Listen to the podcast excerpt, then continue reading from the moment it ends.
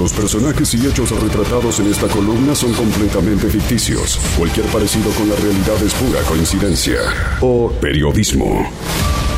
Cine en viento a favor.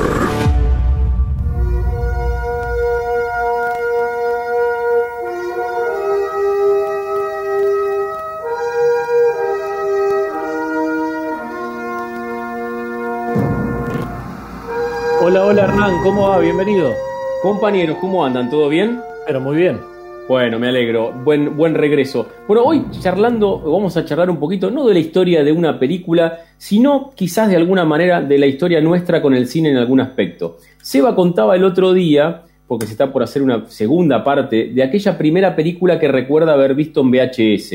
Y, la, y uno empieza a charlar un poquito y a pensar en esto y cuánto hay de historia de esto, más allá de que no vamos a hablar del Cretácico, pero más o menos, digamos. En realidad es una tecnología que duró mucho tiempo, después vino el DVD, después vino el Blu-ray, pero hace muy poquito tiempo se nos terminó de ir. Pensemos que el último videoclub en Neuquén cerró en diciembre del 2017, no hace tanto tiempo, pero sin embargo, la verdad que la debacle comenzó allá por el 2000, pero resistieron bastante hasta que a partir del Ernie? El de la esquina del, de la radio, Quasimodo. Quasimodo, mira, en, en el Ordi Fotheringham. Totalmente, que te acordás que fue muy impresionante la, la imagen. Eh, de hecho, del contenedor tengo dos películas que rescaté, sobre todo una que me parece extraordinaria, que es Magnolia. Esa imagen de los VHS tirados, entre comillas, y todo ese material que, bueno, supo ser una cosa increíble, para nosotros una tecnología enorme. Insisto, muchos de los chicos que nos están escuchando eh, pensarán que estamos hablando de el periodo cretácico pero, o de algún dinosaurio que se haya encontrado. Pero la realidad es que en el año 81 en Neuquén, insisto, estamos hablando hace 40 años atrás, pero en aquel momento se creó el primer videoclub que se llamaba Videoclub Cinearte, que muchos de los que oscilamos los 40 lo recordaremos todavía, más allá de que hace mucho tiempo que cerró, cerró en el año 2003. ¿Allá corta? Exactamente. Alcorta, eh, si no me falla la memoria. Entre, entre Chaneton y Nordstrom. Exactamente. Estuvo 22 años abierto. Y una particularidad de aquel cinearte. Eh, su dueño, eh, de apellido Mancuso, muy conocido, la cuestión es que él contaba, me, costó mucho rastrear un poco la historia porque obviamente Internet hay muchas cosas, inclusive los que uno escribió también, pero no tanto de lo que hace muchos años pasó. Y la cuestión es que en los viejos archivos míos me encontré con que yo recordaba que al llegar a, a Neuquén y empezar a trabajar, me había encontrado con la historia del cinearte porque cerró allá por diciembre del 2003. Y cuenta en aquel momento que el cinearte o el videoclub cinearte abrió como un objetivo también que no sea solamente Schwarzenegger, para decirlo así, sino que también tenía una intención de transformarse en un lugar que escape un poco a lo comercial. Y me encontré un textual de aquel cierre del 2003 de su dueño que decía que no iba a vender en forma fraccionada el buen cine. Sí iba a vender en forma fraccionada por unidad, por VHS, a Sylvester Stallone, pero no el bloque del buen cine que consideraba. Y él decía, se lo voy a dejar a una sola persona, pero hasta ahora parece que a ninguna le interesa. Y estamos hablando del año 2003, del primer emblemático cierre de lo que eran los videoclubes en Neuquén, en aquel momento por el auge del gigante blockbuster que se derrumbó estrepitosamente allá por el año 2010. Pero un dato que está muy bueno, en Neuquén en 2006, insisto, ya con el auge de los nuevos videoclubes, en 2006 había 40 videoclubes en Neuquén. En 2014 ya solo quedaban dos y en el 2017 cerró el último. Igual mucho tuvo que ver primero que hubo un videoclub que se fagocitó a casi todos o lo fue apilando uno a uno, ¿no? Que tenía que ver con, con Blockbuster, que también dejó de existir. Con el gigante, absolutamente, porque le vamos a contar un poco a los chicos para que también no, quede afuera la gente que por ahí no, no, sabe ni lo que es un VHS por una cuestión de, de franja etaria y está muy bien también. El VHS en realidad es la sigla de Sistema de Video Doméstico. Era un pedazo gigante negro que lo que hacía era, tenía una película. Después con el tiempo uno podía grabar programas de televisión, con lo cual era realmente muy, pero muy novedoso. Y en esa caja negra, por decirlo de alguna manera, que era un cassette gigante, lo que venía eran, eran las películas, pero la gran novedad cuando llegó Blockbuster con respecto a los videoclubes originales neuquinos, y esto es una cosa que suena como una tecnología ridícula, pero en aquel momento fue una revolución, que vos lo devolvías cuando vos querías. ¿Qué significaba esto para los más chicos? Uno iba a alquilar una película, no miraba en internet la crítica, qué le pone Rotten Tomatoes y qué me dice este y el influencer. No, le decías al señor del videoclub, Paulista, entre tantos otros, ¿qué me recomendás para ver de suspenso? Eh, perdón, ya que estás tirando lugares donde íbamos a alquilar aquí en Neuquén Capital, pongamos también la dirección, porque seguramente hay muchos escuchándonos, Hernán, y que este, van, a, van a poder ubicarlo. El Paulista era, eh, el, logo era el famoso Tucán, ¿cierto? Estaba en la calle Mendoza, si mal En la calle Mendoza, exactamente. Bueno, Chaplin fue otro que eh, tuvo mucho tiempo abierto, realmente mucho tiempo abierto. La calle, si no me falla la memoria, es Alderete, pero puedo equivocarme. Sí, Río de Salvadero. Exactamente. Bueno, Thriller que estuvo en la calle San Martín. Hay un montón. Y la verdad que la idea es que también nos compartan un poco las, las historias, aquellos videoclubs que recuerden, porque obviamente se nos van perdiendo un montón de cuestiones. Y pongamos un poquito en contexto, esto había que rebobinarlo y cuando uno apretaba rebobinar, que ahora en el botón del, teléfono, de la televisión, en cualquier lado es simplemente una cuestión digital, en aquel momento tenía que hacer un ruido, hacía un ruido bárbaro, y tardaban por ahí hasta unos 5 minutos y bastante más también en rebobinar. La particularidad, y acá viene la revolución, es que en aquel momento en los viejos videoclubes, en los locales, en los neuquinos originales, vos tenías que devolverlo, vamos a suponer, de 8 a 11 de la noche la película. Vos ibas el día anterior, le decías al señor, quiero ver una película de suspenso, te mandaba a tu casa con los sospechosos de siempre, te gustaba, y al otro día tenías que llevarla sí o sí entre las 8 y las 11 porque si no te cobraba recargo. Cuando llega Blockbuster fue una revolución gigante porque tenía un agujerito en el cual uno tiraba la película en el momento que quisiese, inclusive a las 4 de la mañana, el famoso buzón, y las podías devolver sin rebobinar. Yo sé que esto suena realmente, porque yo me escucho a mí mismo y me parece que estoy hablando realmente eh, del manejo de la imprenta, pero esto fue una revolución y mucho más todavía cuando llega el DVD, que fue ya directamente como el CD, para que lo ubiquen, pero con muchos datos, con películas, porque la imagen y el video representa mayor cantidad de espacio físico. Y, eso podías, elegir, podías elegir subtítulos, no, podías, rebobinar. Este, Adelantar por capítulos. Adelantar, tenías la, chance, además, muchos venían con los extras de las películas. Totalmente, es así, completamente. Y la verdad que era una revolución. Y aparte hay otra cosa que nos estamos olvidando. El DVD está bien, podía venir rayado y tenías algún inconveniente. Pero el VHS, por momentos, vos imaginate, estás en el clímax de la película. De repente se está por saber quién es el malo de los sospechosos de siempre y empieza a tirar unas rayas que van y vienen, porque claro, en ese momento la cinta podía estar dañada. Y ahí te perdías un pedazo de película, como en los viejos proyectores con carbón.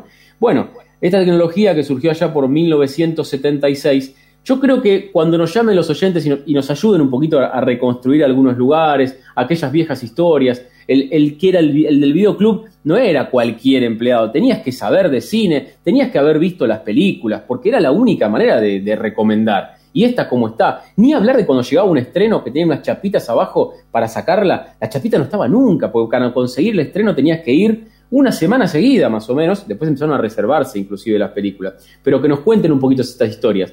Para algunos, para algunos, la llegada al VHS en cuanto a, a la vieja videocasetera en casa llegó más hacia fines de los 80. Surgió en el 76, pero acá de los de mediados de los 80 en adelante y otros te diría directamente después de los 90, con lo cual siempre llegaba más tarde la tecnología. Y uno tiene un poquito los recuerdos y esas primeras películas que vio, por eso le quiero preguntar a Seba, porque todo surgió porque Seba contó esta historia de esta película que se viene la secuela y que él recuerda que fue la primera que vio en VHS y aquellos que oscilamos los 40 nos queda un poquito marcado esta historia.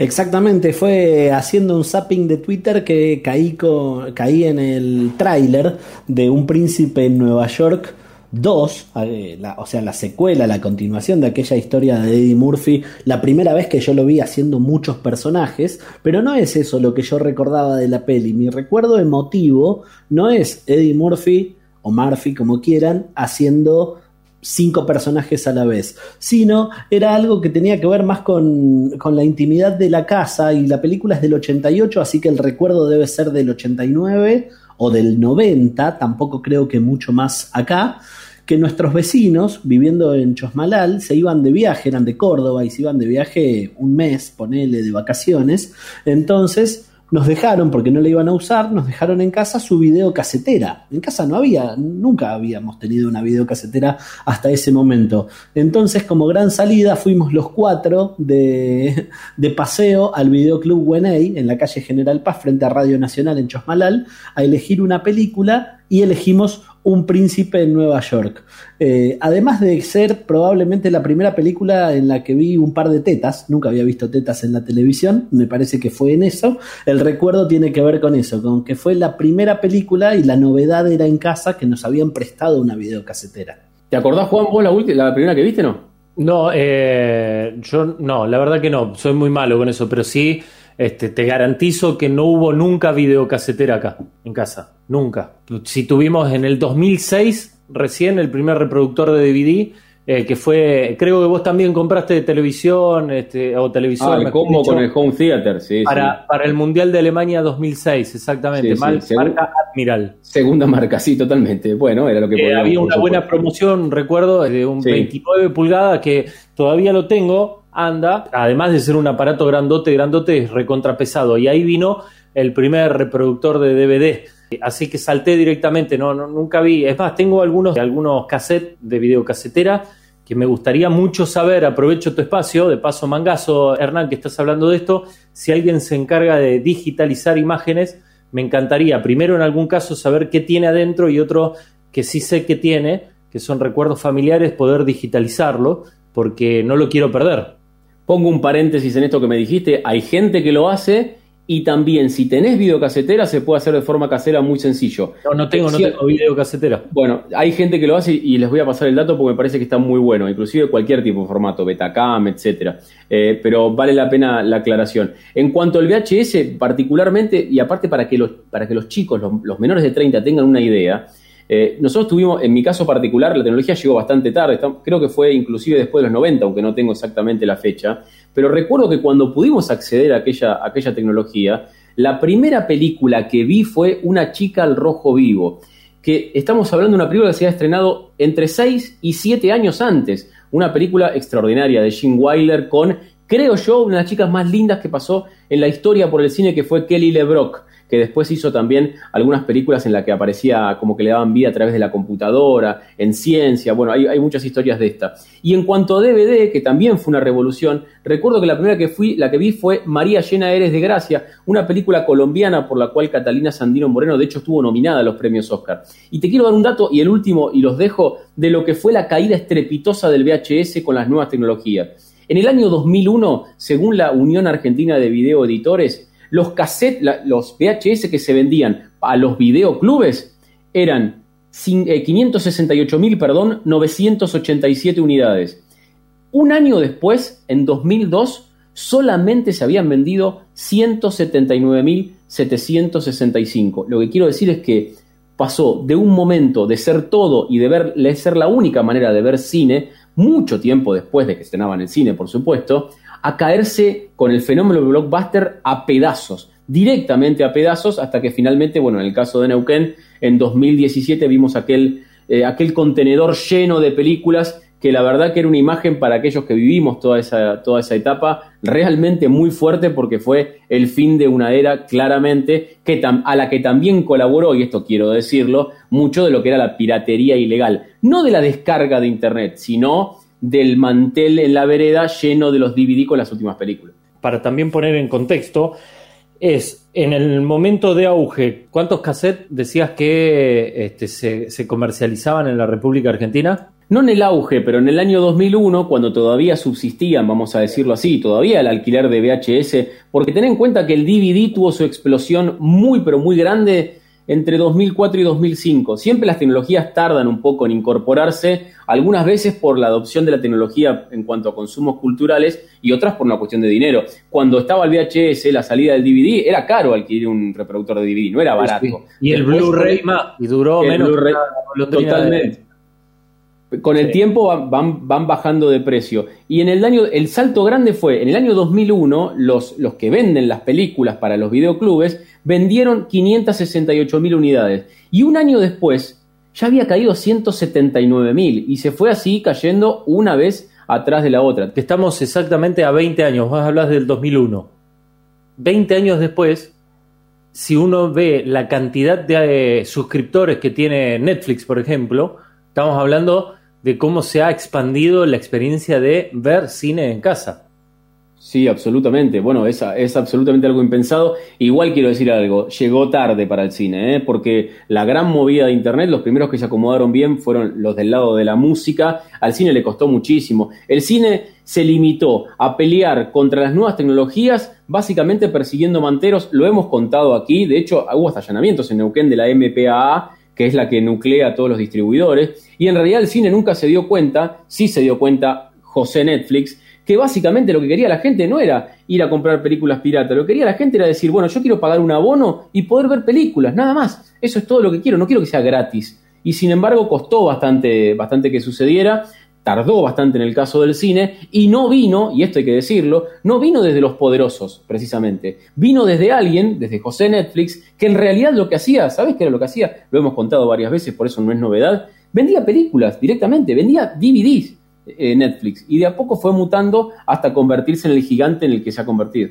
Impresionante, verdaderamente, porque la verdad es que este, yo creo, estoy, no, tengo los números, pero creo que 568 eh, mil suscriptores tiene Netflix en la República Argentina, ni en pedo, no, se va de Argentina si tuviera eso, tiene muchísimos más y ni que hablar de compartir la contraseña, pero digo... En, en Argentina, perdón Juan, en Argentina tiene más de 4 millones, 4 millones de personas que pagan, que pagan que no es lo mismo que que ven Netflix. Se calcula, al menos hay una aproximación de lo que se, denomina el password sharing, que es compartir contraseña, el cual Netflix no está buscando ni va detrás de esto. Se calcula que por cada persona que paga hay tres más que lo ven. O sea, por cada bono hay cuatro personas que ven Netflix. Con lo cual, los cálculos, si uno piensa más o menos, hablamos de que la mitad o un poco menos de la mitad, dependiendo del próximo censo, de la Argentina tiene acceso a poder ver contenidos de Netflix. Que dicho sea de paso, lo último, y ahora cierro, que también Netflix ha traído que de repente celebramos series noruegas. Y esto me parece que si bien siempre hablamos,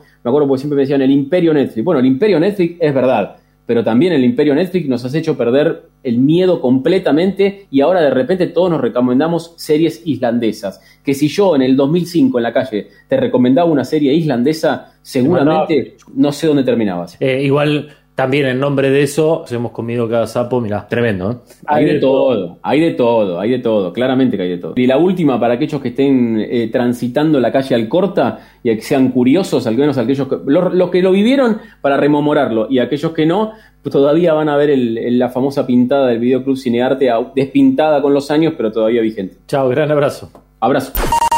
LU5 Podcast. Viento a favor.